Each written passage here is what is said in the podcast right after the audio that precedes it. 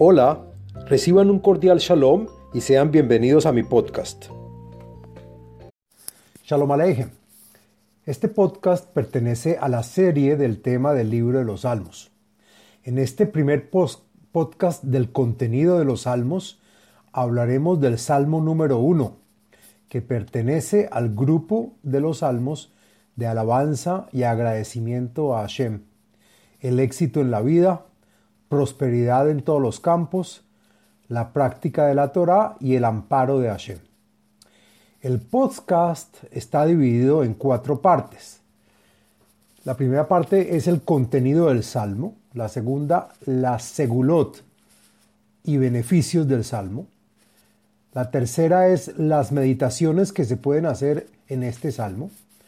Y la cuarta es una explicación de cada verso en el Salmo. Bueno, hablemos del contenido del Salmo número uno. Este salmo era uno de los preferidos del rey David y esto se puede ver por su comienzo con la palabra Ashrei, que quiere decir bien, bienaventurado sea, y que representa a Keter según la Kabbalah. Dice Hazal que este salmo es el más especial y refinado de todos los salmos, y por eso es el primero. En este se describe que la verdadera felicidad del individuo está en alejarse de los perversos y ocuparse de la Torah. Este capítulo trata del salario y del castigo, diciendo que los justos vivirán por siempre y los malos su fin es inminente. La intención de este salmo es alabar la cualidad, la cualidad de la Jochma, que es la sabiduría, la cual es el propósito final del individuo. Con todo lo que pasó el rey David, con las muchas vicisitudes, persecuciones y problemas que tuvo, el rey David no se desvió por los consejos de los malos, sino continuó siempre ocupándose de la Torá día y noche. Por esta razón Hashem lo quiso y lo protegió y lo guió de forma, en forma personal, salvándolo de todos sus enemigos y persecutores, hundiendo a sus acusadores. Por lo tanto, el rey David comienza su libro con la acción de alejarse de los malos y dañinos. El Salmo dice que el individuo es como el fruto y propósito de la creación, y Hashem lo cuida, tal como el trigo tiene una envoltura o fibra que lo protege, pues mientras está esta envoltura el grano está protegido y salvo. Pero cuando cae esta protección, está en peligro de malograrse, tal cual como los individuos. Cuando cuidan de los justos y sus obras, todos estarán protegidos, pero cuando no sea así, los individuos estarán a la deriva, vacíos y sin protección. Bueno, ahora hablemos de la segulot del Salmo. ¿Para qué sirve? ¿Para qué se usa? He recolectado de varias fuentes la segulot o beneficios del Salmo y encontré que este Salmo se aprovecha para lo siguiente.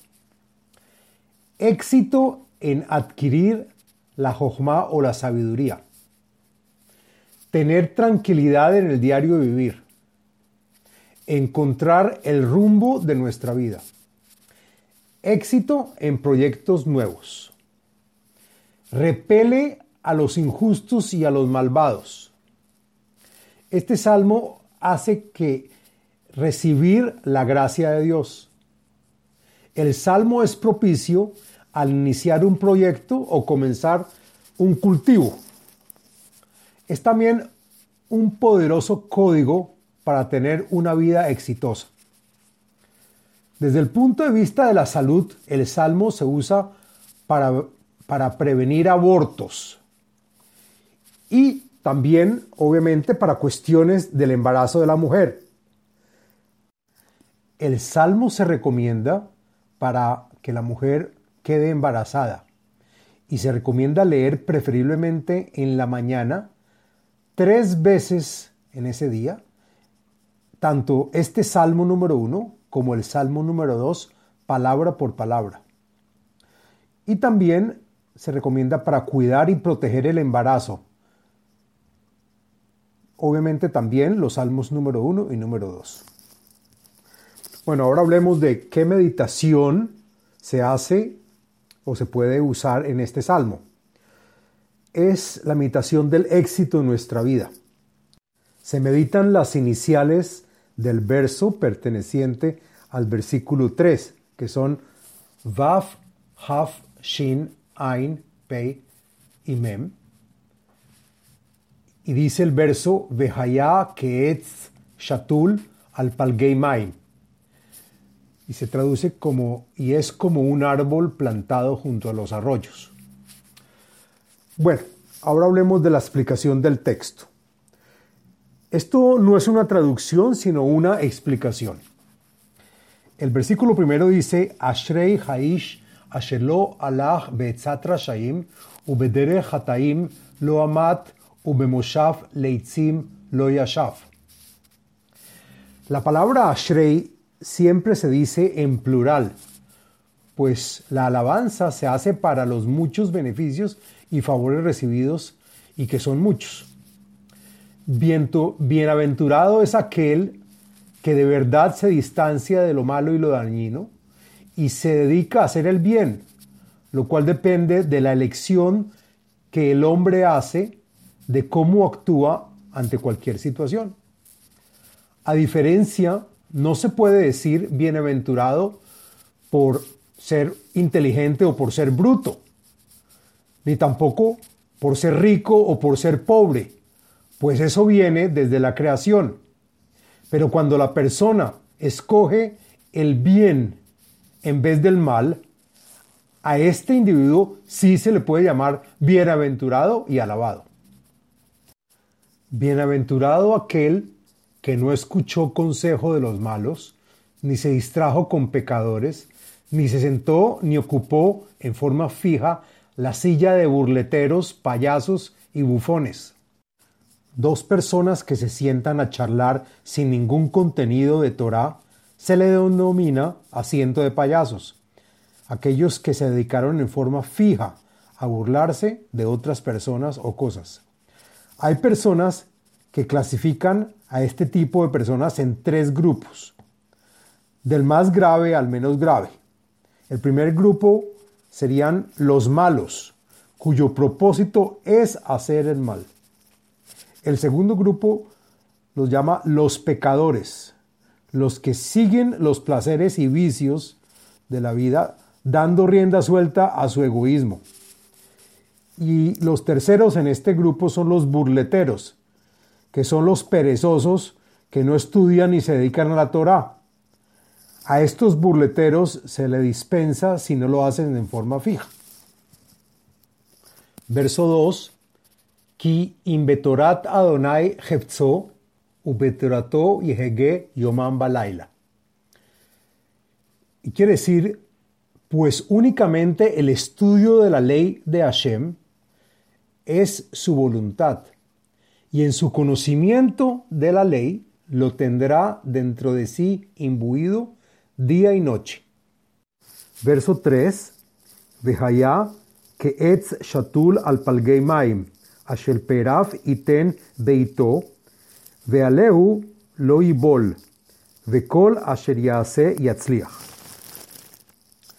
Y el individuo será como el árbol plantado al lado de los arroyos de aguas, el cual siempre estará saciado y que, por lo tanto, da su fruto en su tiempo, sin retrasos, como la persona inteligente que provee conocimiento cuando le preguntan, e inclusive sus hojas no caerán ni se secarán, tal como los buenos valores que rodean a la persona, y todo lo que salga de este árbol será éxito y prosperidad. Verso cuarto. Lo gen harashaim, No será así el fin de los malvados, que si por el momento se les ve que triunfan, solo son como el heno que solo sirve hasta la cosecha. pero después se los lleva el viento por todas las partes a pesar que aparentemente se les vio crecer. 5.